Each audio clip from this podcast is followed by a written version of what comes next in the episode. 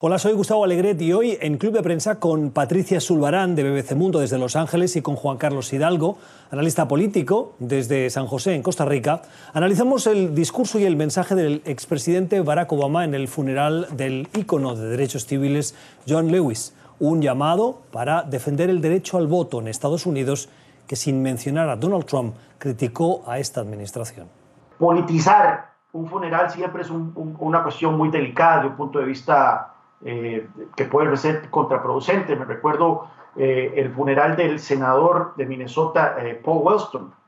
que murió a pocas semanas de, la, elección del 2012. En ese momento se estaba presentando para la reelección. era un amplio favorito para ganar la reelección en Minnesota. murió en un accidente de avión y en el funeral, que fue una semana antes de la votación, Bill Clinton hizo un llamado eh, a la gente a votar por la memoria de Paul Weston y por votar demócrata, y más bien resultó contraproducente. Eh, se vio de muy mal gusto y el candidato demócrata que vino a reemplazar a Weston eh, terminó perdiendo con un republicano en un estado que es muy demócrata. Entonces hay que ser un poco cuidadoso con estos llamados que se hacen en funerales que puedan ser percibidos como una politización, una instrumentalización política eh, de la muerte de alguien. El expresidente Obama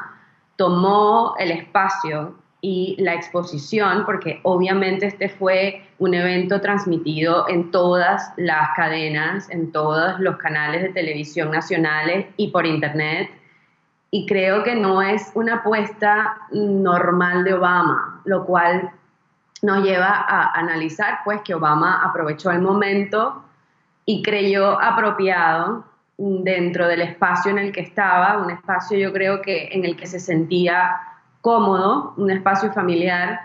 eh, para, abordar estos temas que de todas maneras no son temas que estén, vamos a decirlo así, mm,